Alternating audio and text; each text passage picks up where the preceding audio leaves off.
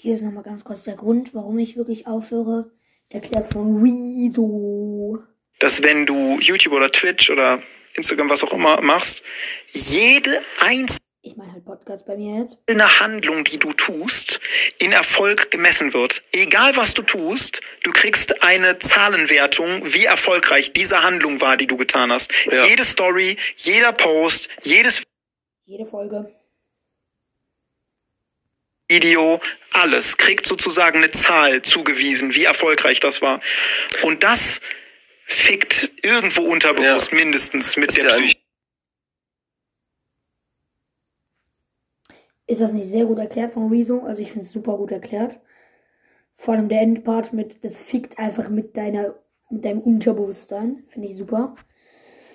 Und damit war es jetzt auch wirklich erstmal, vielleicht kommt immer, also ich werde jetzt komplett aufhören eigentlich. Vielleicht kommt immer mal wieder so eine Folge, wenn ich gerade mal Lust habe. Ähm, aber, also wie bei Bendy Gamer halt, also wie bei Benedikt, äh, Benedikt 16. der spielt Horror Games.